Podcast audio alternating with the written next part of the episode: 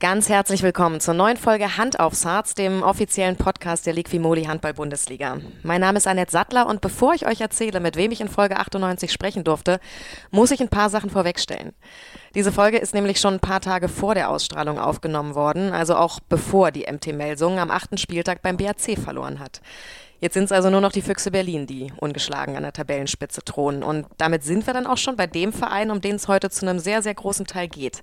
Denn äh, mit 14 Jahren hat unser Gast seine Heimat Regensburg verlassen, um auf dem Handballinternat der Füchse Berlin zum Profi zu werden. Nach mehreren A-Jugendmeisterschaften folgte sein Debüt in der HBL vor zwei Jahren und seine erfolgreichste Zeit, die liegt noch gar nicht allzu lang zurück. Im Mai gewann er mit den Füchsen Berlin die European League und Anfang Juli wurde er mit der U21-Nationalmannschaft Weltmeister und anschließend zum MVP des Turniers gewählt. Nils Lichtlein ist heute zu Gast bei Hand aufs Harz. Er ist ein junger deutscher Hoffnungsträger, ich glaube, das wissen wir alle, aber was ich bei diesem Treffen in Berlin vor allem über ihn gelernt habe, ist, dass er zuverlässig ist dass er sich an Absprachen hält, auch wenn die Umstände eigentlich dagegen sprechen, dass er ein Beißer und ein Kämpfer ist, der, egal worum es geht, durchzieht und versucht, das Maximum aus der Situation rauszuholen. Nils war nämlich bei unserem Treffen vor knapp einer Woche in Berlin gesundheitlich angeschlagen. Seine Stimme hat ihn an diesem Tag ganz schön im Stich gelassen, sodass wir viele Pausen eingelegt haben. Er wurde immer wieder von heftigem Husten überrascht. Äh, die Stellen habe ich mir erlaubt rauszuschneiden, damit euch gleich beim Hören nicht die Ohren wegfliegen. Und ja, irgendwann mussten wir uns beide leider eingestehen, dass es an diesem Tag einfach keinen Sinn mehr macht.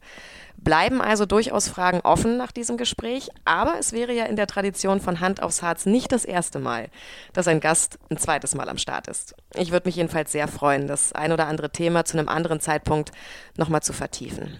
Euch aber erstmal eine richtig gute Zeit jetzt mit Nils Lichtlein in Folge 98 von Hand aufs Harz.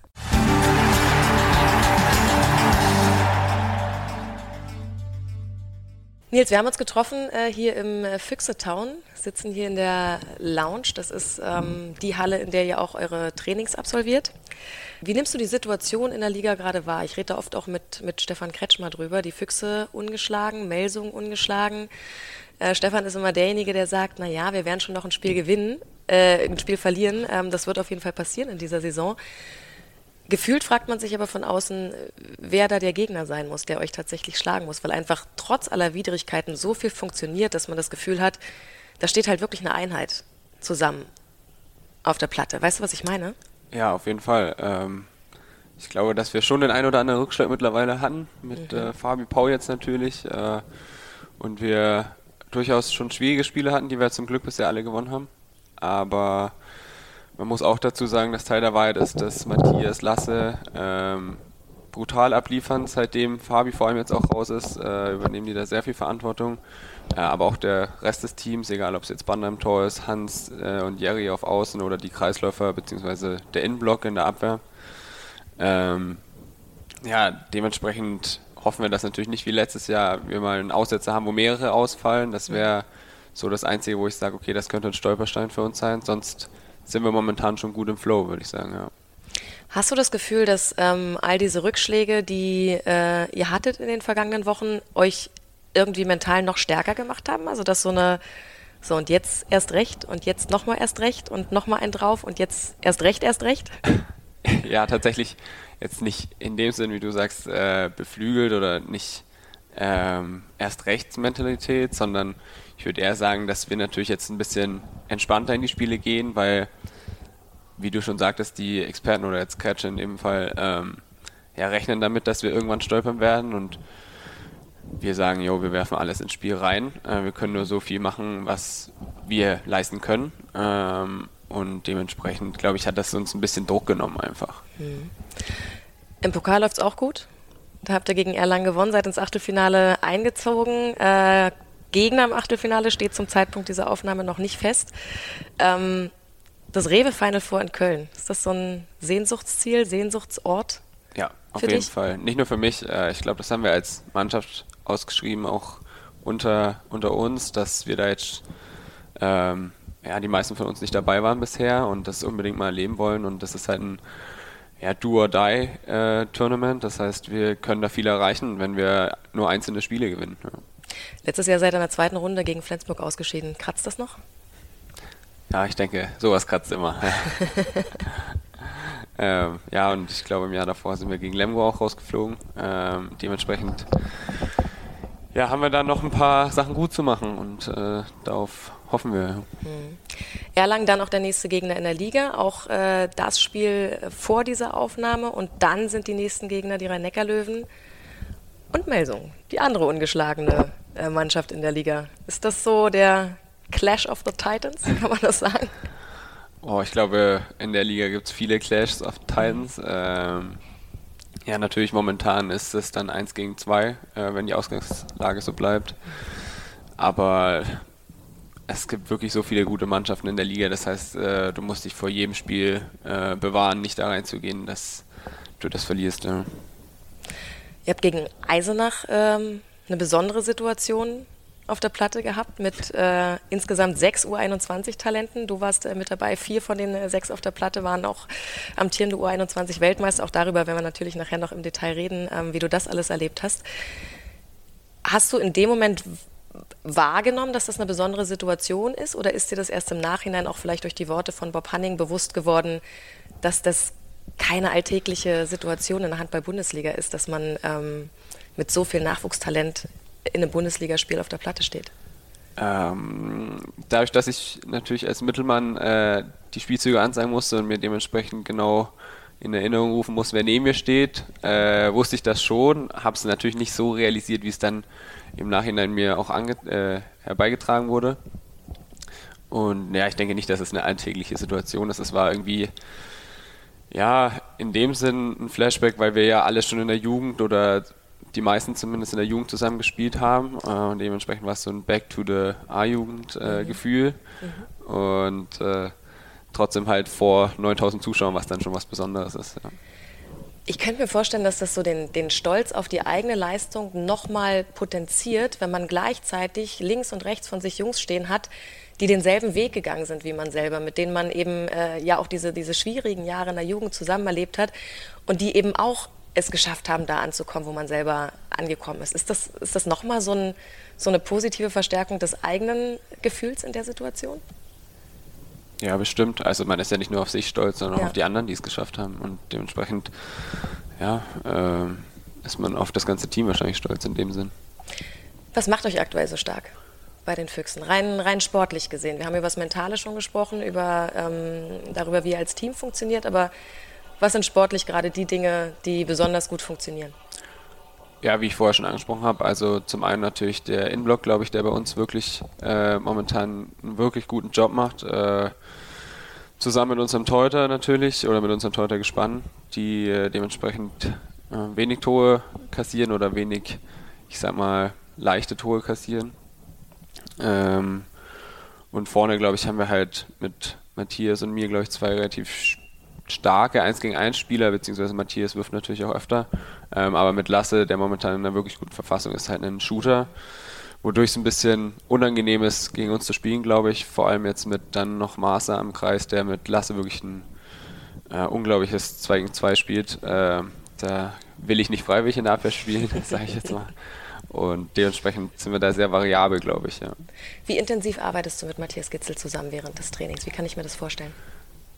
Ja, äh, durch den Ausfall von Fabi natürlich jetzt noch intensiver. Ähm, das heißt, ich stehe den größten Teil des Trainings äh, mit ihm im Angriff oder wenn wir jetzt Angriff trainieren, sag ich mal. Äh, und dann sagt er mir natürlich, ja, überleg mal das zu spielen, spielen wir das, mache ich das, machst du das. Ähm, ja, dementsprechend versuchen wir uns zusammen irgendwie, glaube ich, aufs Spiel auch vorzubereiten mit äh, den anderen. Und ja, unser, ja, das heißt unsere Taktik, aber zusammen mit dem Trainer unser nächstes Spielkonzept auszudenken. Ja. Wie versteht ihr euch privat? Gibt es privat Anknüpfungspunkte zwischen euch beiden? Anknüpfungspunkte. Ähm, also gemeinsame Gesprächsthemen außer Handball? Oder ist es tatsächlich der, die, diese handballerische Verbundenheit zwischen Also ich glaube, zum größten Teil ist es die mhm. handballerische Verbundenheit, ja. Mhm. Das ging alles relativ rasant für dich. Ähm, Im Sommer die U21-Weltmeisterschaft, die wir, äh, die wir gleich noch vertiefen. Dann der Abgang von Jakob Holm hier bei den Füchsen, die Entscheidung der Füchse, keinen Ersatz dafür zu holen, sondern dir mehr Verantwortung zu geben, ähm, mehr Spielzeit. Dann die Verletzung von Fabi Wiede, nochmal potenziert das Ganze, noch mehr Verantwortung. Ähm, nimmst du sowas bewusst wahr oder passiert es einfach? Und du gehst einfach gerade mit dem Flow mit? Sowohl als auch. Also äh, momentan würde ich sagen, gehe ich einfach mit dem Flow mit. Aber in dem Moment, wo sich natürlich Fabi verletzt hat, äh, glaube ich, wird es einem schon bewusst. Da saß ich auf der Bank und dachte mir so, okay, das heißt jetzt natürlich, ich muss mehr Verantwortung übernehmen. Ähm, hat mich aber auch irgendwo gefreut auf die Aufgabe. Im August hast du deinen Vertrag vorzeitig verlängert bis 2026. Du hast damals gesagt, ähm, ich bräuchte noch so vier, fünf Kilo mehr auf den Rippen, um besser Abwehr spielen zu können. Wie ist denn der Stand der Dinge? Wie viel hast du schon zugelegt? ja, nicht so viel. Äh, ich muss zugeben, dass das mir relativ schwer fällt, wenn wir so viel spielen oder trainieren, dass ich mir das eigentlich immer vornehme, wenn wir freie Zeit haben, beziehungsweise halt Sommerpause, die jetzt in dem Fall ziemlich kurz für mich war und dementsprechend nicht so funktioniert hat, wie ich es wollte. Ähm, ja, dementsprechend habe ich, glaube ich, nicht viel, über, wenn überhaupt, ein Kilo zugenommen. Ja. Und das liegt dann in erster Linie daran, dass du es nicht schaffst, ähm, dir hochkalorische Sachen zuzubereiten? Oder liegt es also wie, wie kommen die Kilos mehr? Kommen die übers Essen oder kommen die übers Training oder ist es am Ende ein Zusammenspiel aus beidem? Ja, ich denke, es ist ein Zusammenspiel. Also zum einen, wenn wir natürlich so viel spielen, ähm, kann ich nicht so genau darauf aufpassen, was ich esse, wie wenn wir jetzt mhm. nur zu Hause wären. Mhm. Äh, zum anderen sind wir halt viel unterwegs, das heißt, äh, ich äh, bin beim Training, beim Spiel, verbrenne zwar was, aber bin dann am nächsten Tag auch relativ erschöpft, vor allem nach den Spielen und dann zu erschöpft, um mich selber jetzt da hinzusetzen und zu kochen oder wirklich darauf zu achten, was ich esse. Ja. Kann ich total verstehen. Das äh, geht mir in stressigen Phasen auch immer wieder so, dass das Thema Ernährung irgendwie das Erste ist, ja, das was eigentlich darunter leidet. Genau. Ähm, man weiß selber, dass es dumm ist und trotzdem äh, macht man es immer wieder. Ja, ist eine ganz gute Überleitung. Ähm, machen wir damit quasi den ersten Teil des Podcasts zu, die aktuelle Situation bei den Füchsen und steigen dann gleich ein in den etwas längeren Part, wo wir mal deine Karriere ein bisschen nachzeichnen wollen und mal die einzelnen Stationen durchgehen und gucken, was du wann wo erlebt hast und vor allem, wer dich auf dem Weg auch geprägt hat. Gibt einem doch gleich irgendwie ein besseres Gefühl, wenn man hört, dass ein Profisportler dieselben Stolperfallen zu handeln hat wie man selber. Thema Ernährung. Hatte euch ja erzählt von meinem taffen September, in dem ich beruflich viel unterwegs war und versucht habe, mit Hilfe von AG1 mein Energielevel oben zu halten. Und jetzt wird es zwar langsam ein bisschen ruhiger im Oktober, aber ich mache einfach weiter. AG1 ist ein Nahrungsergänzungsmittel aus Vitaminen, Mineralstoffen, Botanicals, Bakterien, Kulturen und weiteren Zutaten aus echten Lebensmitteln. Und es ist super easy in der Anwendung. Hat sich ganz, ganz schnell zu meiner festen Morgenroutine entwickelt. Einfach jeden Tag ein Scoop des Pulvers in 250 Milliliter Wasser auflösen und fertig. Ich fühle mich morgens nach dem Aufstehen fitter, energiegeladener und komme auch echt mit einer guten Portion Energie über den Tag, dank all der Nährstoffe, die meinen Energiestoffwechsel unterstützen. Und ich kann mich länger und besser konzentrieren, denn auch die mentale Leistungsfähigkeit wird unterstützt. Alle Details zu den gesundheitlichen Vorteilen der einzelnen Nährstoffe findet ihr im Link in den Show Notes. Und da gibt's im Moment auch ein besonderes Angebot für die Hand aufs Harz Community. Denn bei Abschluss eines Monatsabos gibt's einen kostenlosen Jahresvorrat an Vitamin D3 und K2 und fünf praktische Travel Packs für unterwegs. Für Neukunden gibt's dann auch noch den Welcome Kit mit Aufbewahrungsdose und Shaker obendrauf. Und das ganze Angebot findet ihr unter drinkag1.com slash Hand aufs Harz. Durch die Synergieeffekte der hochqualitativen Inhaltsstoffe in AG1 nehme ich jeden Tag mit einem Scoop eine sinnvolle Menge an Vitaminen, Mineralstoffen, Botanicals, Bakterien, Kulturen und weiteren Zutaten aus echten Lebensmitteln auf. Mit Mikronährstoffen in hoher Bioverfügbarkeit, die besonders gut vom Körper aufgenommen werden. Das Ganze gibt's im Abo ganz entspannt monatlich frei ins Haus geliefert. Ich muss mich um nichts weiter kümmern, gleichzeitig ohne Vertragslaufzeit. Ich kann jederzeit pausieren oder kündigen, falls es gerade mal nicht in den Lebensplan passt. Probiert's einfach mal aus. So, dann äh, starten wir rein in den äh, zweiten Teil. Ähm, alles äh, zum Privaten und zur Karriere von dir, Nils. Ähm, du bist geboren am 31. Juli 2002 in Regensburg als Einzelkind. Richtig. Hättest du gern Geschwister gehabt?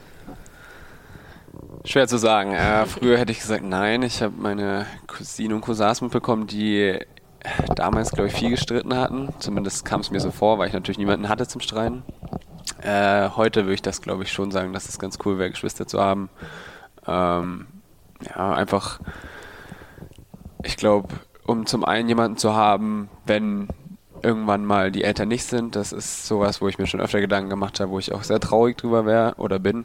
Ähm, weil man, glaube ich, als Kind immer die Eltern anders erlebt als um, umher, äh, also andere Menschen oder auch Verwandte. Und zum anderen äh, einfach als damals als Spielpartner, glaube ich, als kleines Kind und jetzt jemanden, entweder wenn es ein älterer Bruder oder Schwester gewesen wäre, um auf einen aufzupassen oder andersrum. War dein Opa so ein Spielpartnerersatz, zumindest was das Spiel mit Bällen betrifft? Ja, ich glaube, da war, ja, ich glaube, da war jeder Ersatz für, äh, wenn ich einen Ball in der Hand hatte. Ja. Opa Arthur, müssen wir einmal kurz einordnen, ist ja der, der die äh, Lichtlein-Handball-Tradition bei euch in der Familie quasi begonnen hat. Ähm, erzähl uns ein bisschen was über ihn. Ja, ich habe äh, meinen Opa leider nicht mehr aktiv erlebt. Mhm. Ähm, auch als Trainer habe ich ihn nur noch kurzzeitig erlebt. Das heißt, ich war so klein, dass ich nur noch so Filmrisse, sage ich mal, kenne. Ähm, meine Mutter hat mir dementsprechend viele Geschichten über ihn erzählt und ähm, selbst mein Vater hat ihn noch erlebt, ähm, als er, ich sag mal, wenn schwierige oder dumme Bälle verworfen wurden, auch den Spielern hinterher bis in die Kabine gelaufen ist. äh, dementsprechend war er immer sehr emotional dabei, würde ich es mal sagen. Ähm, ja, und so war er dann auch, äh, glaube ich, als mein Onkel vor allem viel gespielt hat, äh, war immer emotional dabei. Selber war er auch Torhüter, äh, aber auch Mittelmann muss man nicht vergessen, weil er sowohl im Großfeld als auch in der Halle gespielt hat. Ähm, ja, für mich war er, glaube ich, immer eher so ein Beschützer im weite, weitesten Sinne. Das heißt, er hat mich immer gefragt, wie es läuft, äh, hat mir gesagt, ich soll mich, wenn ich Fragen habe, an ihn wenden, hat mir Tipps und Tricks einfach nur gegeben und wenn ich jemanden zum Reden brauchte, war er immer da. Wie oft bist du zu ihm gekommen, um zu reden? War er so dein wichtigster Ansprechpartner, was den Handball betrifft? Oh, äh, ich das ist schwer zu sagen. Ich glaube, ich habe nicht so für den Handball den Ansprechpartner, weil ich so in der Handballbubble drin bin, dass ähm, ja, ich mit jedem eigentlich reden könnte aus, äh, aus meinem näheren Umfeld. Aber er war schon ein wichtiger Ansprechpartner in dem Sinn, dass er von sich aus auf mich zugekommen ist und mich gefragt hat, wie es läuft und man mhm. dann schon mehr ins Gespräch kommt. Ja. Mhm. Als du eben gesagt hast, der ist ähm, quasi den Spielern bis in die Kabine hinterhergelaufen, habe ich mich kurz gefragt, ob dein Onkel, und damit sind wir beim zweiten Handballer bei euch in der Familie, Carsten Lichtlein natürlich, ähm, langjähriger äh, Nationaltorhüter, der hat ja auch manchmal diesen, diesen irren Blick. Ja. Hat er den von Opa Arthur? Uff, da, da musst du meinen Onkel fragen. Äh, das ist gut möglich, aber soweit ich weiß, hat er den Blick auch von dem einen oder anderen Kaffee weil der schon sehr äh, Koffein-Junkie oder Koffein-addicted ist, ja. Ah, okay, gut, das könnte auch eine Erklärung sein. Deine Mama ist die dritte im Bunde. Auch die hat ähm, erfolgreich Handball gespielt. Ja, äh, wahrscheinlich die, muss man sagen, unerfolgreichste von den äh, anderen dreien, aber ja, sie hat unter meinem Opa gespielt, hat also auch den ein oder anderen, äh, jetzt Wutanfall wäre zu viel, aber einen Anbrüller wahrscheinlich bekommen. Mhm. Ähm, ja, aber ich, sie hat mir auch erzählt, sie hat bis in, lass mich nicht lügen, dritten Monat Schwangerschaft mit mir noch gespielt. Also kein Wunder, dass ich zum Handball gekommen bin. Absolut. Ja, und äh, genau. Dementsprechend haben wir alle auf zumindest meiner Mutter ihrer Seite irgendwie mit dem Handball zu tun. Ja, ich wollte gerade sagen, der Einzige, der so ein bisschen aus der Art schlägt, ist dein Vater. Was ist da schiefgelaufen? Der hat Fußball gespielt. Der hat Fußball gespielt, ja, das stimmt. Naja, der kommt äh, ursprünglich aus Niederbayern, glaube ich. Dementsprechend ist das eher zum Fußball geneigt als zum Handball. Ja. Warum war für dich immer klar, du schlägst den Weg deiner, deiner Mama, deines Onkels, deines Opas ein, also die mütterliche Seite, rein sportlich gesehen und nicht die väterliche? War nicht immer klar. Also okay. ich habe angefangen mit Fußball im Verein, aber ähm, also ich glaube zwei Jahre vor dem Handball, habe dann paar Jahre das parallel gemacht, aber in dem Moment, wo es dann ja, zu viel wurde mit dem Training, also man einfach Überschneidungen hatte, äh, musste ich mich entscheiden und lustigerweise habe ich mich dann für den Handball entschieden, weil ich gesagt habe, der Fußball, also ich habe beim SSV Jan Regensburg gespielt zu dem Zeitpunkt und ich habe dann gesagt, ja, das ist mir zu, zu erfolgsorientiert, zu wenig Spaß. Äh, jetzt bin ich hier Profisportler im Handball, also ich weiß nicht, ob das so wirklich smart war, aber äh, ja, Handball hat mir einfach mehr Spaß gemacht und dann bin ich zum Handball gegangen. Aber es war jetzt nicht so, dass du deinen Onkel gesehen hast und gesagt hast, okay, das, was der geschafft hat, das will ich auch und ich will Profi-Handballer werden, sondern ganz am Anfang ging es tatsächlich eher um den Spaßfaktor? Ja, Tatsächlich ging es äh, am Anfang mehr um Spaßfaktor, aber ich glaube, als kleines Kind äh, will man irgendwie immer Profisportler werden, so gefühlt. Also egal, ob es jetzt Fußball oder Handball ist. Klar war es für mich Handball der nähere Bezug, aber Fußball ist und bleibt einfach in Deutschland, glaube ich, der größere Hype. Äh, dem, dementsprechend war es irgendwo auch so am Anfang der Traum, ja, Fußballprofi. Mhm. Ja. Wie war das für dich, deinen Onkel im Fernsehen zu sehen? Ähm, nimmt man das als was Besonderes wahr oder ist es halt einfach der Onkel? Ja, als kleines Kind habe ich das noch nicht so realisiert, wie krass das eigentlich ist, dass er so im Fernsehen zu sehen ist. Ähm, aber mit der Zeit war es natürlich so, wow, mein Onkel spielt da und ähm, dann wurde ich, glaube ich, das erste Mal mitgenommen zum Nationalmannschaftsspiel äh, in der Nähe. Äh, das war, glaube ich, ein Freundschaftsspiel oder so, aber da durfte ich dann so als einziger aus der Zuschauermenge mal aufs Feld und das war dann schon so das erste Mal, wo ich so sage, boah, cool vor so vielen Leuten und ja, das hat mich, glaube ich, geprägt. Aber Tor kam für dich nicht äh, in Frage? nee. Ähm, Warum nicht?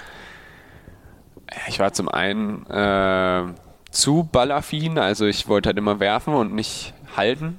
Ähm, außerdem habe ich, glaube ich, vor allem zu Hause quasi rumgeworfen und dann bin ich ja eher der, der wirft, als irgendwo steht. Dann habe ich keinen gehabt als Einzelkind, der wirft. Ähm, ja, und ich bin nicht groß genug, muss man auch ehrlich sein. und nicht verrückt genug, ja. Nicht verrückt genug wahrscheinlich. Und da sind wir dann auch wieder bei deinem Onkel, bei Carsten Lichtlein, der uns äh, ein paar Grüße dagelassen hat, beziehungsweise geschickt hat für dich hier in diesem Podcast. Die äh, hören wir uns jetzt einmal zusammen an. Hi Nilsi Boy, hier spricht dein Onkelchen. Also ich muss ja schon sagen, in unserer jüngeren und kurzen DHB-Zeit waren wir eigentlich ganz schön erfolgreich. Eine Junioren-Weltmeisterschaft kurz zu einer Familienfeier, um zu funktionieren und dann auch noch mit dem WM-Titel zu krönen, das war schon mega Erlebnis sogar für mich. Was mich natürlich freut und äh, wo ich ja total begeistert bin, dass ja, du es durch Fleiß, Ehrgeiz, Wille und vor allem harten Training, und da weiß ich ja, von was ich spreche, weil ich ja mit Opa Arthur selber trainiert habe, dass du durch diese Komponenten ein sowas von fertiger und kompletter Spieler geworden bist, der jetzt sogar schon mit 21 ja, Stammspieler bei den Füchsen Berlin ist, ja. Jetzt heißt nur noch ab und zu mal ein paar Tage im Kraftraum zu schlafen, damit du noch ein bisschen Masse und Körper aufbaust und dann steht einer noch erfolgreicheren Karriere nichts mehr im Wege. Ich glaube, da spreche ich für Silke, für Opa und für mich. Ähm, wir sind sowas von stolz auf dich, dass du jetzt sogar, ja, sag ich mal, die äh, ja, Lichtlein-Handballer Tradition fortführst. Der Opa hat es ja damals beim TV Großwaldstadt, äh, ja, Großfeld, Bundesliga angefangen. Ich habe das übernommen dann jahrelang und du gehst ja nahtlos über in die lichtleinische Handballtradition und dass du sie jetzt weiterführst, sind wir natürlich mega stolz auf dich. So, jetzt genießen noch den Podcast. Ganz liebe Grüße an Annette und wir sehen uns dann spätestens in zweieinhalb Wochen in Berlin zum Spitzenspiel. Bis die Tage. Das war Carsten Lichtler. Die Begrüßung fand ich schön. Hallo Nilsi Boy, hier ist dein Onkelchen. ja, äh, Nilsi Boy hat er mich vor allem genannt, als ich noch kleiner war. Mhm. Ähm, wir haben uns da natürlich nicht so oft gesehen, mhm. dementsprechend vor allem Weihnachten oder äh, an ja, Familienfesten. Und Onkelchen habe ich ihn dann irgendwann getauft, weil ich äh, meistens, wenn ich ihn anschreibe, so hey Onkelchen schreibe und mhm. dann ja, hat er mich natürlich äh, hier ja, das muss er natürlich jetzt hier darstellen, wie ich ihn nenne. Fand ich sehr, sehr sympathisch. Er hat äh, am Ende auch gesagt, wir sehen uns in zweieinhalb Wochen zum Spitzenspiel. Auch das kurz zur Einordnung. Er ist äh, aktuell ja Torwarttrainer bei der MT Melsung. Und da sind wir wieder bei dem Thema, was wir vorhin schon mal kurz angerissen haben. Ähm, es ist in vielerlei Hinsicht ein total besonderes Spiel. Es ist ähm, wahrscheinlich das Duell der beiden ungeschlagenen Mannschaften, es sei denn, bis dahin passiert noch was. Und es ist für dich eben auch ein Spiel gegen gegen deinen Onkel. Ähm, was ist präsenter? Das Sportliche oder das Familiäre? Ähm, auf dem Spielfeld schon das Sportliche. Also am Ende ist er ja nur Torwarttrainer, also steht er ja nicht aktiv am Spielfeld. Ähm, das heißt, ich werfe nicht oder ich spiele nicht direkt gegen ihn und dementsprechend ist, glaube ich, das familiäre eher außerhalb beziehungsweise danach oder vorm Spiel ähm, wichtiger. Ja. Mhm. Wie besonders das war, mit ihm gemeinsam diesen großen Erfolg im Sommer zu feiern, ähm, besprechen wir an anderer Stelle noch. Ähm, die U21-Weltmeisterschaft, aber auch das ähm, hat er ja gerade schon mal angerissen. Vielleicht können wir dann nachher noch das ein oder andere von, von aufgreifen. Ähm, du hast es vorhin schon gesagt, in Regensburg ging es los. Dein Jugendverein, ähm, ihr habt 2015 die bayerische Meisterschaft gewonnen. Jetzt hast du eingangs ja aber auch gesagt, ähm, es war dir zu verbissen so, du wolltest, wolltest mehr Spaßfaktor haben. Wenn dann Spaß kombiniert wird mit Erfolg, ist das eigentlich die, die beste Kombination, die man sich wünschen kann? Ja, dementsprechend, ich glaube, das war dann auch irgendwo der Ausschlag, so zum Handball letztendlich mhm. oder beim Handball zu bleiben, weil ähm, klar hatte ich da mehr Spaß, aber irgendwo hatte ich auch da mehr Erfolg als im Fußball, weil ich glaube ich da einfach mehr Talent hatte. Mhm.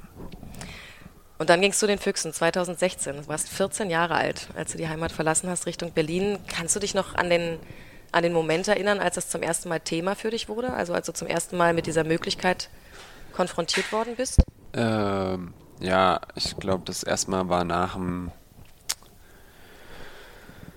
nach einem Turnier mit der Bayern-Auswahl hier in Berlin. Mhm. Ähm, hat Volker Zerber hier, an, also bei mir zu Hause angerufen und gesagt, ja, wir würden ein Probetraining gerne mit dir machen oder quasi mich eingeladen, ein Probetraining hier zu machen.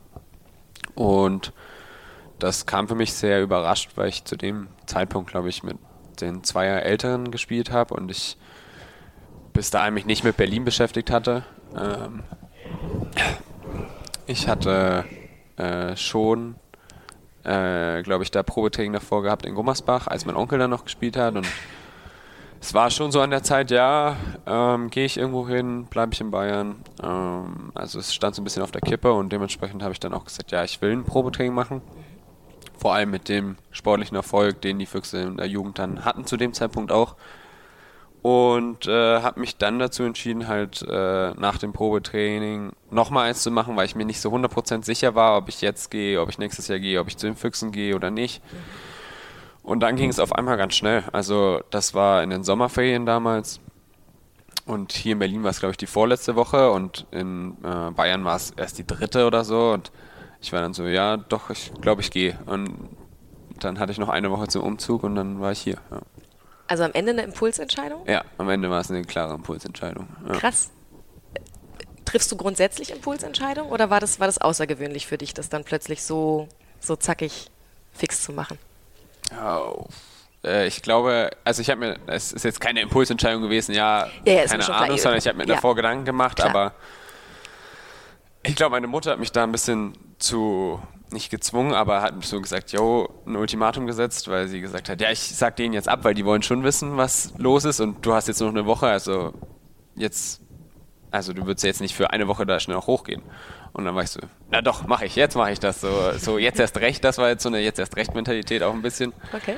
Ähm, aber normalerweise würde ich schon sagen, dass ich mir davor Gedanken mache immer, ja. Mhm. Also hat sie dir so ein bisschen die Pistole auf die Brust gesetzt in der Situation? Ja, aber ich glaube, sie dachte nicht, dass das nach hinten durchgeht. Ja, also sie hat, hat, gedacht, du bleibst. Ja, ich glaube, sie dachte, ich bleibe und das hat dann okay. ein bisschen nach hinten gefeuert. Ja.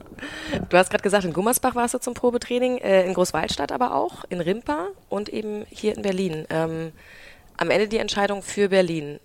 Jugendarbeit oder erfolgreiche Jugendarbeit hast du angesprochen, ein Faktor. Was waren weitere Faktoren, die für Berlin gesprochen haben? Also ich glaube, ähm, vor allem die Kooperation mit der Schule. Also ich habe hier im Internat gewohnt, das waren 50 Meter Luftlinie zur Schule. Das heißt, ich hatte so kurze Wege und konnte halt die Zeit maximal nutzen. Mhm. Wir hatten vor der Schule Training, dann hatten wir Schule und wieder Training.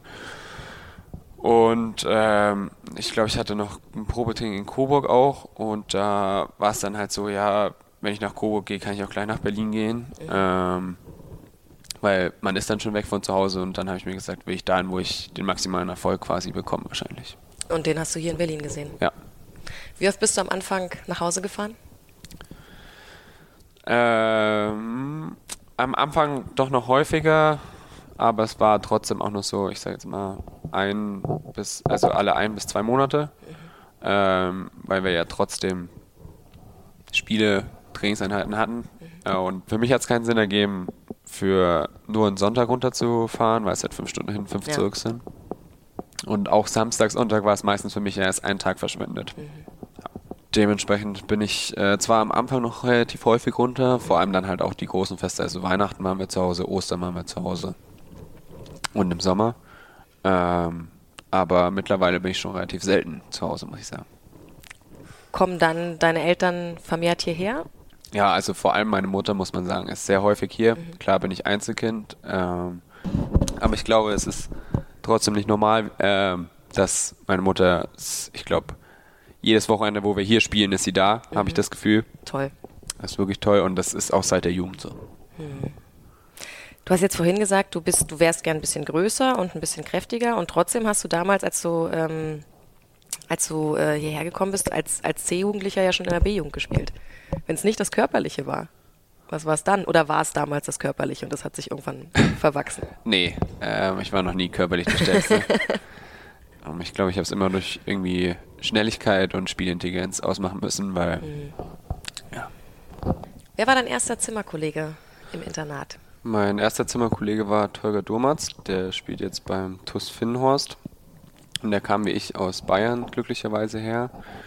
Ähm, und der war zwei Jahre älter als ich, hat sich dann ein bisschen um mich gekümmert und dementsprechend fiel mir alles ein bisschen leichter, beziehungsweise äh, hatte immer eine Ansprechperson. Ja. Ihr kanntet euch schon aus der, aus der Auswahl Auswahl, wahrscheinlich, ähm, auch weil du auch da schon als jüngerer Spieler im älteren Jahrgang gespielt hast? Also das war nicht erst in Berlin so, sondern äh, Nee. da tatsächlich schon? Genau, also ich habe in Bayern bei den 2000ern, also mit Tolga, äh, zusammen gespielt in der äh, Auswahl und da bin ich auch damals mit denen hier beim Turnier gewesen und wurde quasi dann gesichtet. Ja. Tim äh, Freihöfer war im Zimmer nebenan, habe ich gehört. Äh, ja, allerdings erst später. Tim kam, Ah, okay. Mhm. äh, ich glaube, zwei Jahre nach mir. Ähm, ich war damals dann mit Marc Walter im Zimmer. Ja. Mhm. Hast du dann, als quasi als Tim zwei Jahre nach dir kam, warst du dann derjenige, der, der Tim wiederum geholfen hat, so wie dir vorher geholfen wurde? Oder wann habt ihr angefangen, eine Verbindung zueinander zu entwickeln? Das ist ja nicht nur, weil man zwangsläufig irgendwie auf demselben Gang wohnt, hat man ja nicht gleichzeitig irgendwie auch viel miteinander zu tun. Stimmt. Ähm, ich glaube, wir haben früher schon angefangen, eine Verbindung zu bekommen, und zwar bei der Nationalmannschaft. Ähm, als wir die ersten Lehrgänge und so zusammen hatten, haben wir schon angefangen, viel so äh, vier Meter werfen miteinander zu spielen. Aber dann haben wir ein bisschen, glaube ich, Kontakt verloren, sogar als er die ersten Jahre im Internat war, weil er halt andere Freunde hatte als ich und er hatte, glaube ich, deutlich, oder ich weiß, deutlich mehr Probleme mit Heimweh. Ähm, ich war davon verschont zum Glück. Und da war ich leider dann der falsche Ansprechpartner. Ja, das stimmt. Wenn der eine damit äh, gar keine Probleme hat, dann sucht man sich da eher jemanden, der es vielleicht nachvollziehen kann. Ähm, wie war das Internatsleben so für dich? Hast du es hast du's geliebt? Im Nachhinein muss ich sagen, war es schon sehr cool. Also ne? in dem Moment war ich immer ein bisschen, jetzt nicht sauer, aber äh, genervt, glaube ich, vor allem von äh, den Erziehern, die halt einem so als Elternersatz schon die Regeln zeigen oder zumindest versuchen. Mit einer Bande von, ich sag mal, 16 bis 20 Handballern äh, im Alter von 14 bis 18 ist das relativ schwer, kann ich sagen. Und da gibt es dann halt auch Erziehungsmaßnahmen, die Leute treffen, die eigentlich nichts getan haben. Ähm, und dementsprechend gab es da halt manche Sachen, wie jetzt zum Beispiel, äh, dass die Küche abgesperrt wurde. Ähm, und ich war kein Freund von der Mensa, dementsprechend war das für mich schon eher ein Schock. Ja. Die wurde quasi als Strafmaßnahme abgesperrt, Genau. weil irgendwer sie nicht sauber gemacht hat oder weil, Beispiel, sie, weil ja. sie wie Sau hinterlassen wurde. Fängt man dann an, sowas untereinander zu regeln? Weil man eben nicht derjenige sein will, der für sowas bestraft wird? Ja, das ist, das glaube ich, das Ziel der Maßnahme und es hat teilweise funktioniert, aber am Anfang, wenn man natürlich da als 14-Jähriger drin steht, in den teilweise 18-jährigen Leuten, ähm, sagt man da nichts. Wird es schwierig, ja. ja. Hierarchien im Sport sind ja irgendwie, irgendwie tatsächlich ein Thema. Also gerade so die Spieler, die noch von der alten Schule kommen, da war das ja noch viel, viel präsenter, glaube ich, als heute, dass du als junger Spieler halt, also A, schon mal gar nicht den Mund aufmachen darfst, B, im Idealfall irgendwie das Wasser trägst und ansonsten ähm, ja, dein Ding machst, aber möglichst nicht störst, so nach dem Motto. Da tatsächlich auch so, ja, dass es schwierig war, als 14-Jähriger in dieser Gemeinschaft dann dem 18-Jährigen gegenüber zu sagen, hey, stopp, so funktioniert es nicht? Oder ist das ein Prozess? Lernt man das irgendwann? Also, ja, man lernt das. Mhm. Aber in dem Fall ähm, hängt das auch damit zusammen, glaube ich, wie lange man im Internat ist. In meinem ersten Jahr habe ich, glaube ich, fast nichts gesagt zu den Älteren. Ja. Mhm. Und das kommt dann mit der Zeit. Du lernst sie natürlich auch kennen und je mehr man irgendwie persönlich auch die kennenlernt, desto besser wird es. Aber am Anfang ist man eher Beobachter, guckt, wie die Hierarchie ist, wie du sagst. Mhm. Ähm, aber das ist jetzt schon mittlerweile deutlich besser geworden. Ja. Hilft der sportliche Erfolg, als Autoritätsperson wahrgenommen zu werden in diesem Internatsleben? Äh, ich glaube allgemein im, im, Team auch. Äh, einfach, wenn du natürlich ein Leistungsträger bist, wenn du viel Verantwortung übernimmst am Spielfeld, dann ist es einfach auch so, dass die anderen dich akzeptieren. Wann bist du Bob Hanning das erste Mal begegnet? In den Probetagen war ich direkt als äh, Probetraining direkt bei der A-Jugend mitmachen durfte oder sollte, damit Bob mich auch sieht. Und äh, ich weiß noch, dass ich am Anfang nicht wusste, ob ich ihn siezen oder duzen sollte. er hat mir dann irgendwann, ich habe dann so eine Mischung gemacht. Und dann hat er mir gesagt, ja, zum einen, dass ich mich entscheiden soll und zum anderen, dass er lieber geduzt werden will. ja, ja. Fiel mir trotzdem schwer, weil man ihn ja nur als Autoritätsperson kennt. Ja, geht, glaube ich, vielen Leuten so, wenn sie Bob Hanning das erste Mal treffen, dass sie nicht wissen, ist es jetzt, ist es jetzt der Bob oder ist es jetzt Herr Hanning? Genau. Gibt so, so ein paar ähm, Autoritätspersonen, wo man da tatsächlich erstmal überlegen muss. Ähm, du kanntest ihn natürlich schon vorher, du wusstest, wer er ist, ähm, welche Erfolge er hier auch gerade im Nachwuchsbereich ähm, ja, auf den Weg gebracht hat. Ähm, war es trotzdem nochmal was anderes, ihn das erste Mal live zu erleben? Oder hat sich eigentlich alles, was vorher auch schon dein Eindruck war, bestätigt?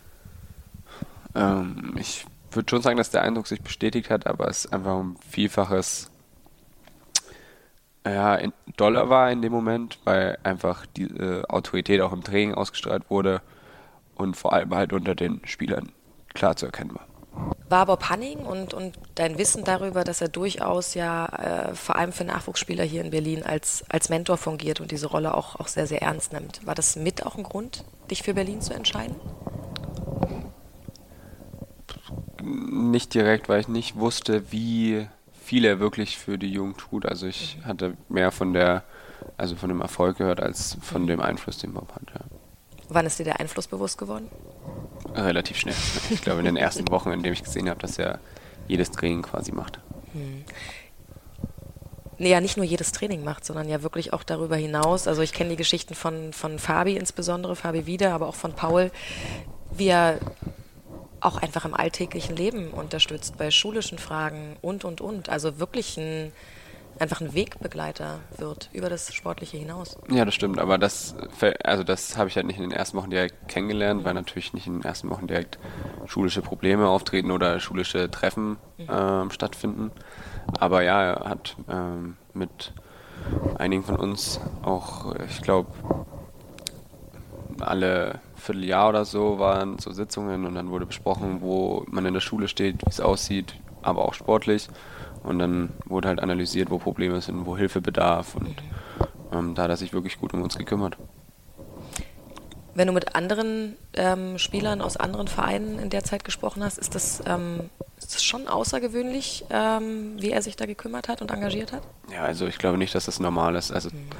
zum einen ist das natürlich alles nur nebenberuflich oder ehrenamtlich. Äh, er ist ja eigentlich der Manager oder Geschäftsführer bei uns. Mhm. Und zum anderen musst du erstmal einen Trainer haben, der sich auch um deine Schule kümmert. Also das ist alles andere als normal.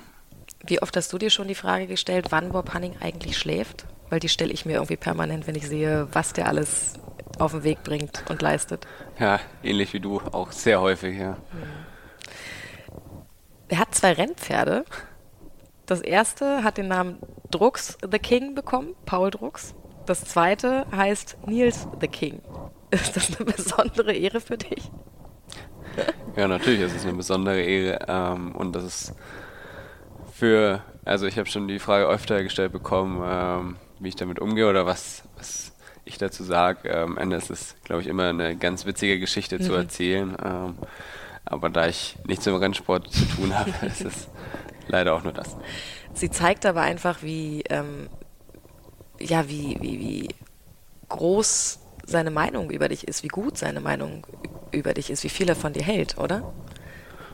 Wahrscheinlich, ja, da müsstest du aber eher Bob zu fragen. Ich habe Bob da schon ganz oft so gefragt, ich kenne seine Meinung über dich und ich glaube, du kennst sie auch. Ähm, was macht das mit dir, wenn du immer wieder diese, diese lobenden, positiven Worte von ihm hörst, der ja ganz klar signalisiert, Nils wird seinen Weg hier bei uns gehen und der ist äh, ein zukünftiges Gesicht der Füchse, vielleicht ist das sogar jetzt schon. Also da ist ja ganz, ganz viel Vertrauen.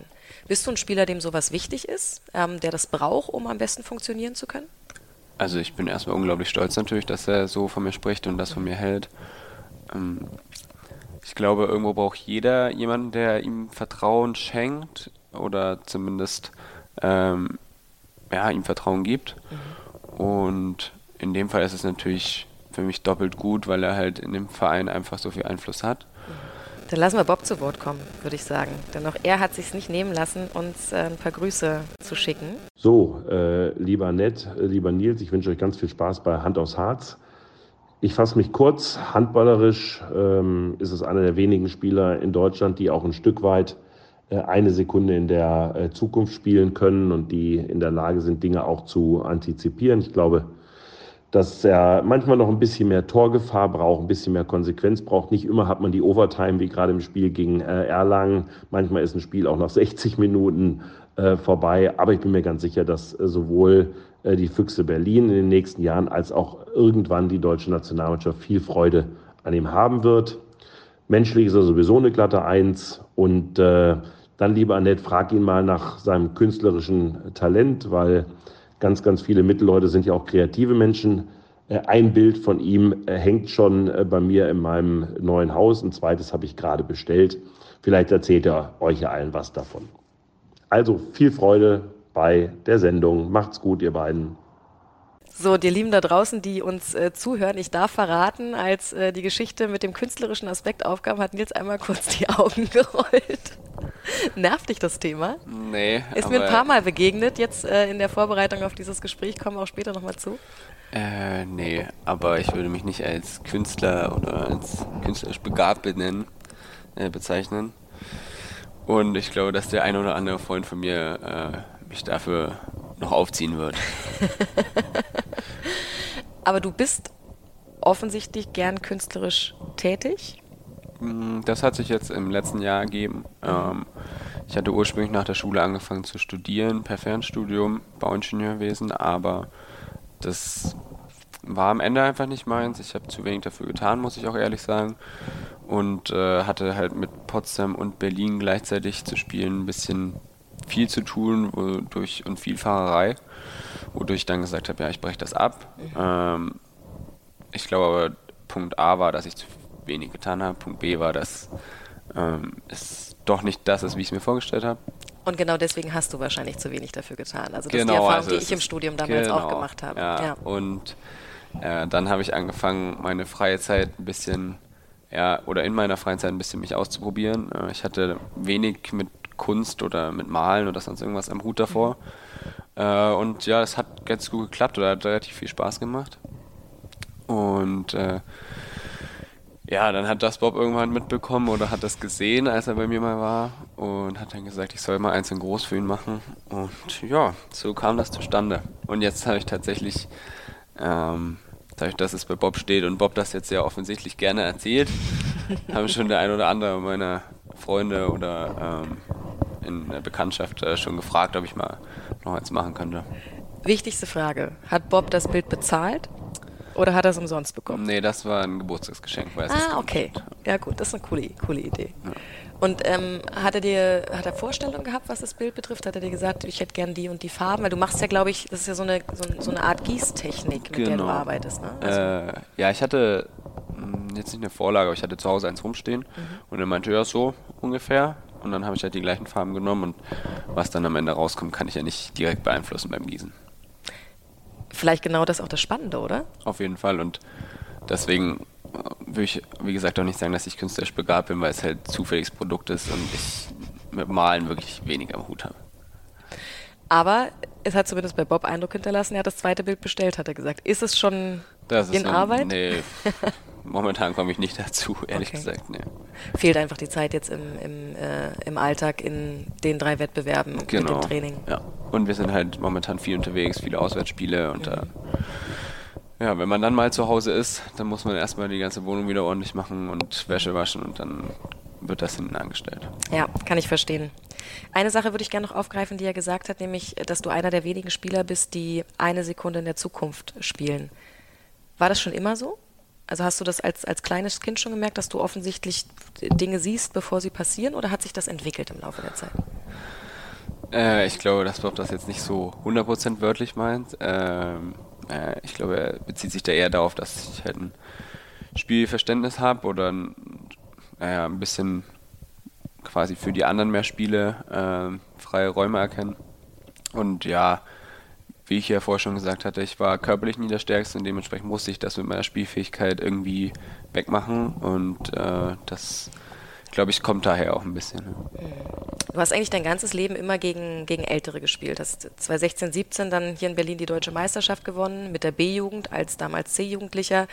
Eine Saison später sowohl im Kader der B- als auch der A-Jugend gespielt. Also immer, immer waren deine, deine Mitspieler, deine Gegner älter als du selbst.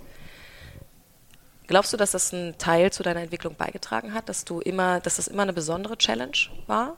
Auf jeden Fall. Also zum einen habe ich natürlich dann quasi doppelt so viel Erfahrung gesammelt, ähm, weil die älteren Spieler natürlich mehr Erfahrung als ich hatte und ich von denen lernen konnte. Und zum anderen habe ich halt dann gelernt, mich gegen Ältere auch durchzusetzen. Du bist dann 2018, 2020 und 2021 deutscher A-Jugendmeister geworden. Und äh, es gibt mindestens einen, ich weiß nicht, ob es vielleicht sogar schon einen zweiten äh, auch gibt, aber es gibt mindestens einen, der genau das auch dreimal geschafft hat. Und auch der hat uns eine kleine Sprachnachricht dagelassen. Hallo Nils, hier mein Lieber, hier ist der Paul. Ich äh, hoffe, du hast schon eine schöne Podcast-Aufnahme und äh, hast ein paar äh, schöne Details und nette Informationen über dich preisgegeben und hast eine schöne Zeit.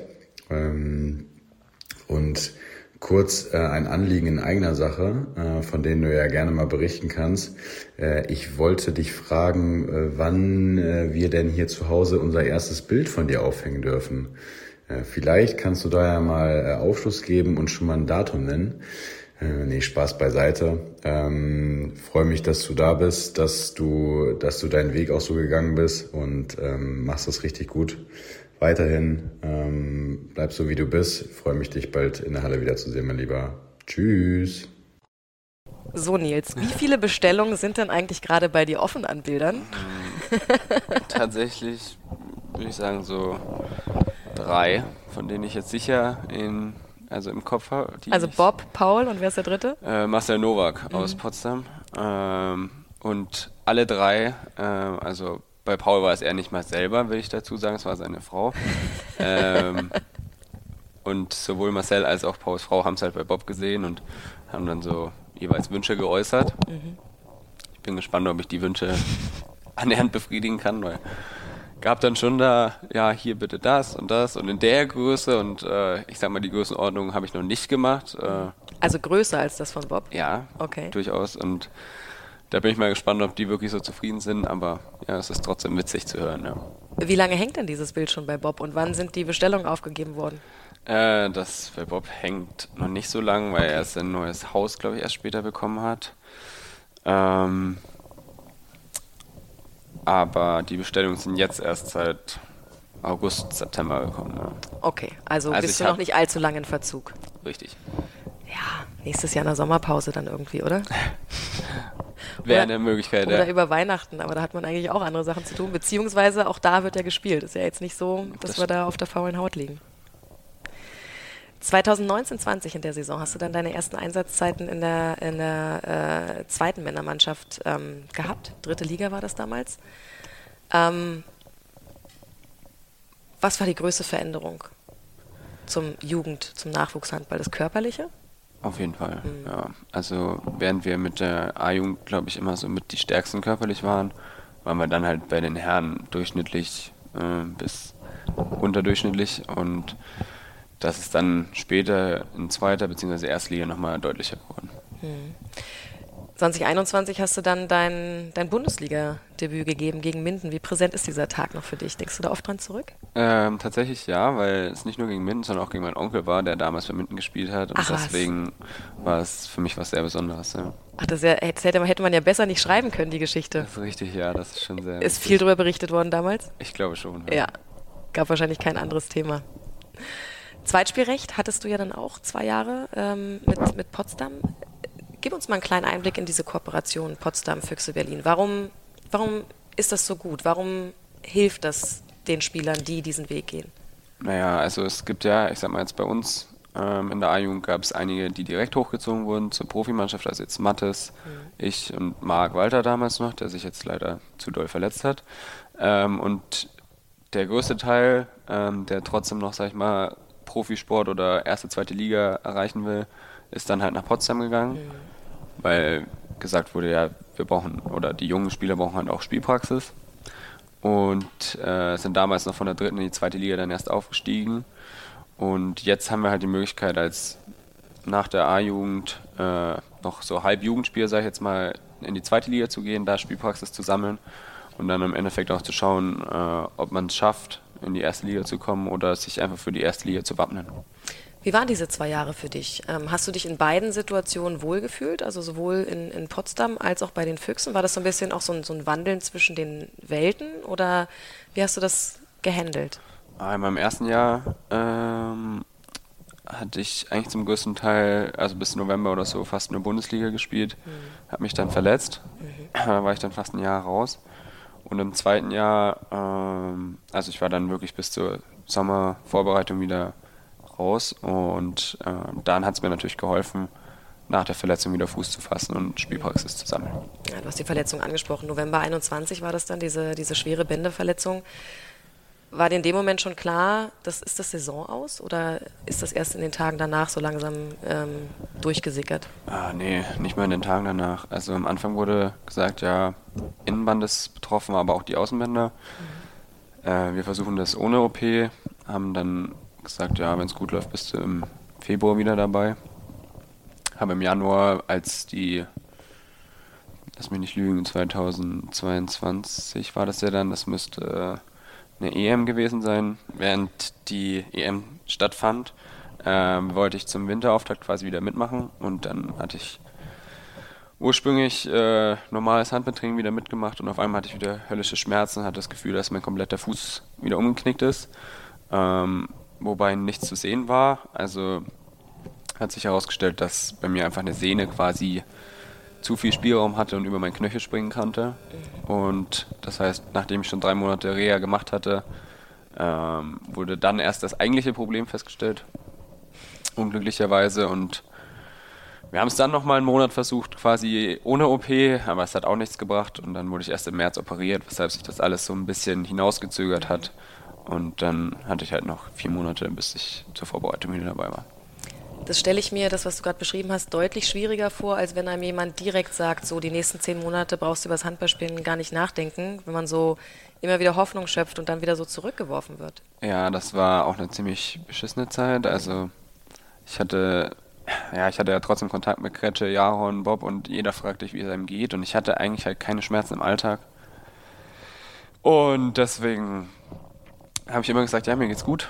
Aber ähm, dann kam wieder Rückschlag und wieder Rückschlag und dann ist es zum einen halt mental scheiße, aber zum anderen hast du dann auch wirklich Angst irgendwann, yo, die Ärzte wissen nicht, was es ist oder die Ärzte haben gesagt, es müsste alles gut sein. Ja, und dann äh, tut das immer, immer mehr weh, wenn man merkt, so, oh, es könnte noch länger und noch länger dauern.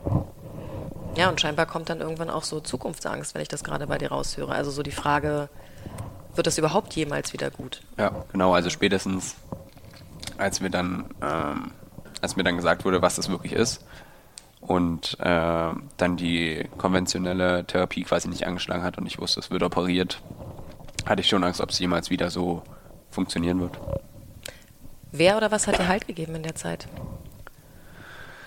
Äh, Familie, viel Familie, Freunde. Ähm, ich habe zum Glück äh, eine wirklich gute, ich sag mal, Umgebung oder auch wirklich gute Freunde, die mir da wirklich überall geholfen haben, egal ob es jetzt zum Training fahren, zum Arzt fahren abholen von irgendwo oder einfach nur zuhören ist.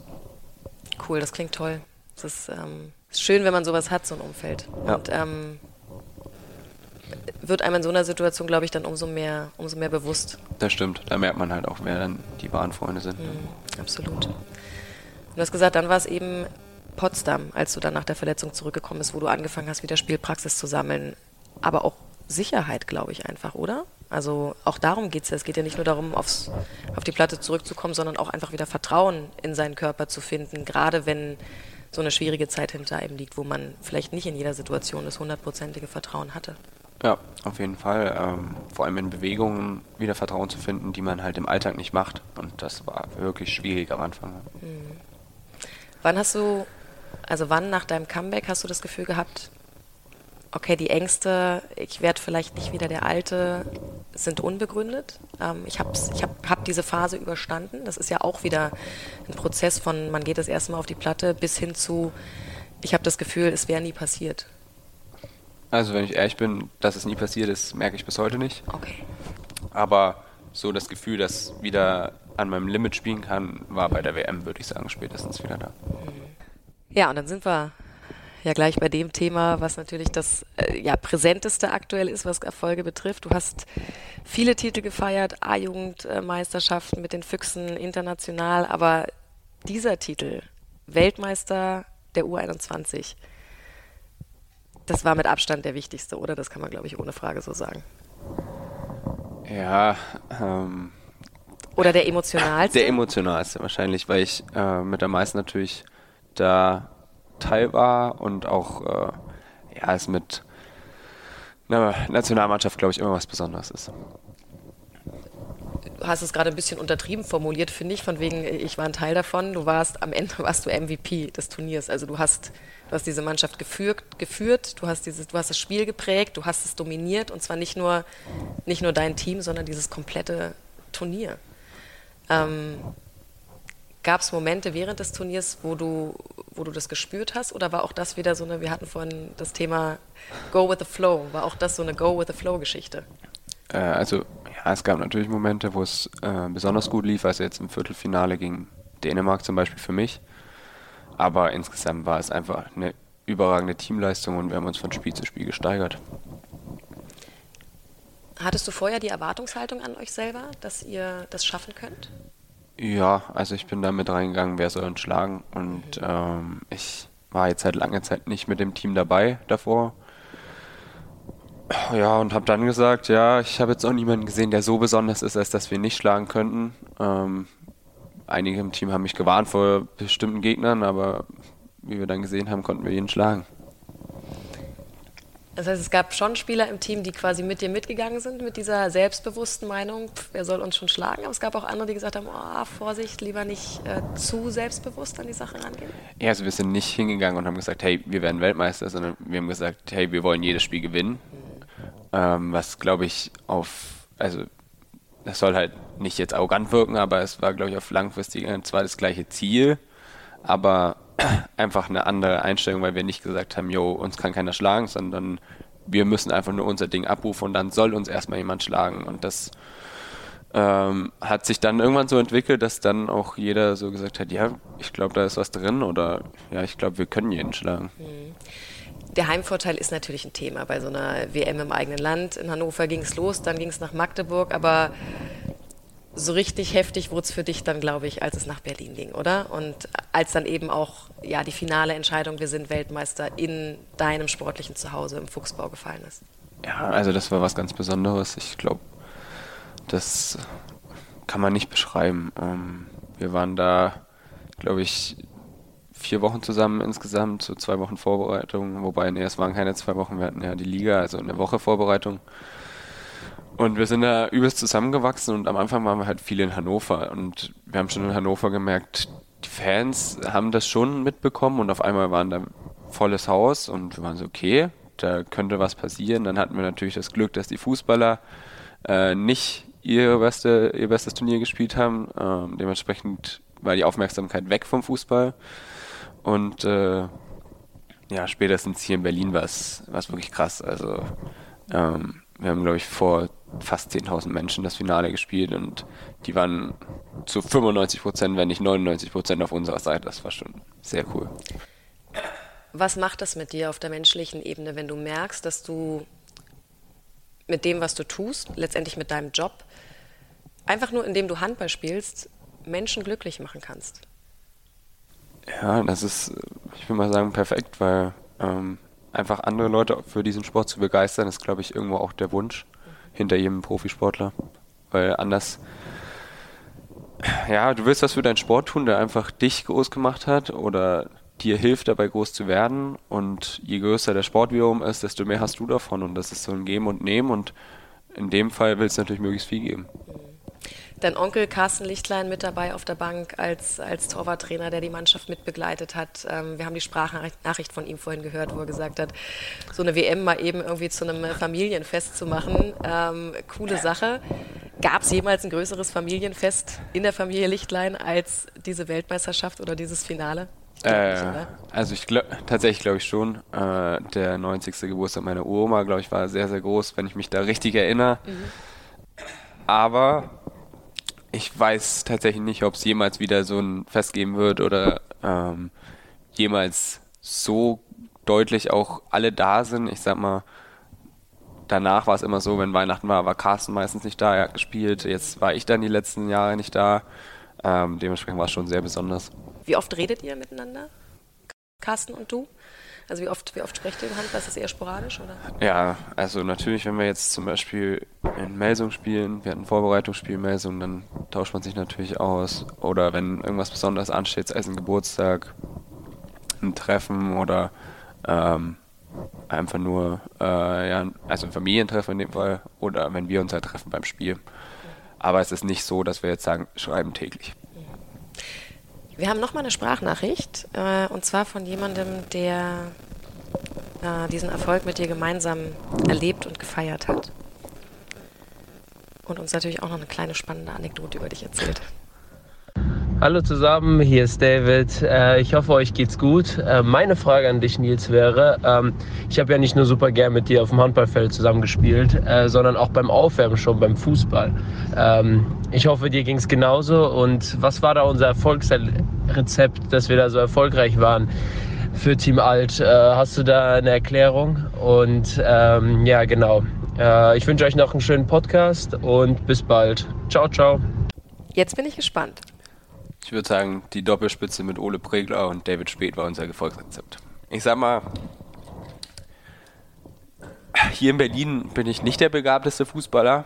Bei der Nationalmannschaft gab es noch deutlich untalentierte Spieler, Spieler würde ich es jetzt äh, vorsichtig formulieren. Und David als auch Ole haben jetzt nicht das Feingefühl am Ball, aber haben eine überragende Torquote gehabt auf einmal und David hat gefühlt immer geknipst, ich weiß nicht wie. Und dann haben wir Team Jung da deklassiert, würde ich sagen. Killerinstinkt, wer weiß, wo er herkam. Das weiß ich auch nicht.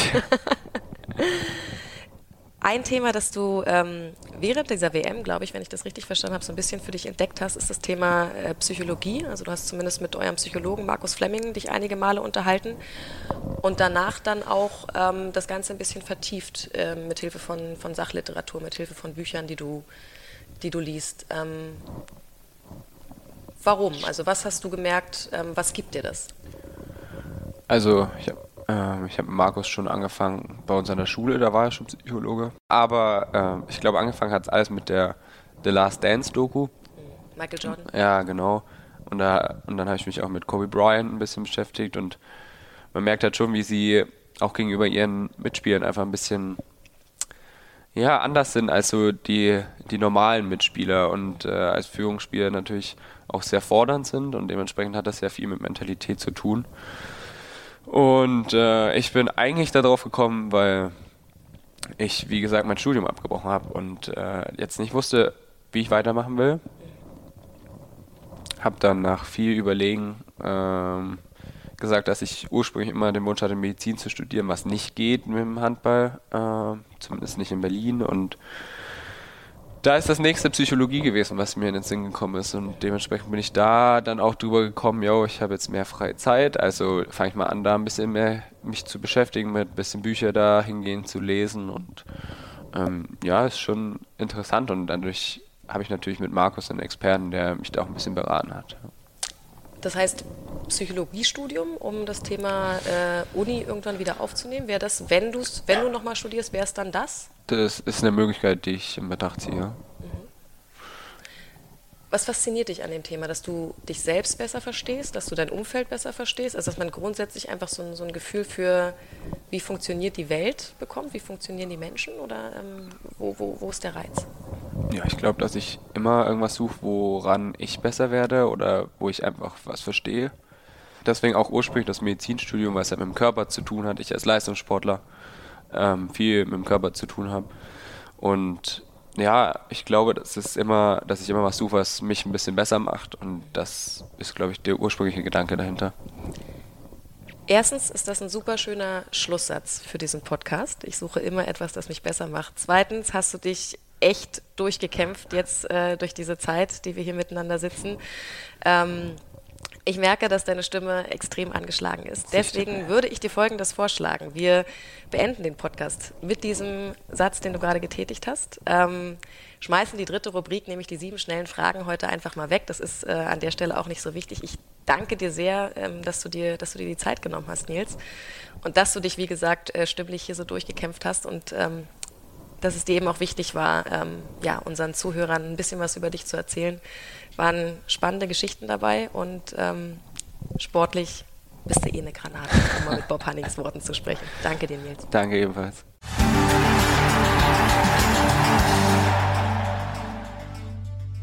So, das war dann der Moment, in dem ich einfach beschlossen habe, Nils nicht länger zu quälen. Mm, gerade die U21 WM und das Thema Psychologie hätte ich natürlich noch gerne vertieft. Aber genug ist genug. Er hat sich da echt durchgeboxt und ich bin ihm sehr, sehr dankbar, dass er überhaupt gekommen ist, obwohl er sich nicht gut gefühlt hat. Die Einladung, die steht, lieber Nils. Lass uns das Ganze gerne irgendwann fortsetzen.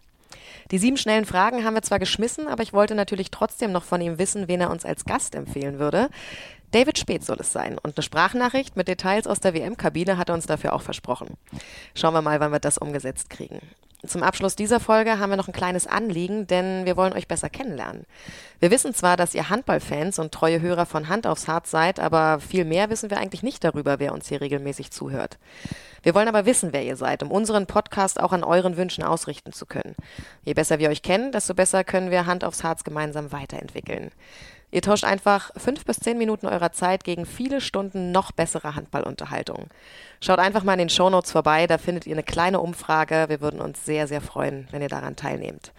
Wir hören uns im November wieder. In zwei Wochen meldet sich Markus Götz. Euch eine gute Zeit und bis ganz bald.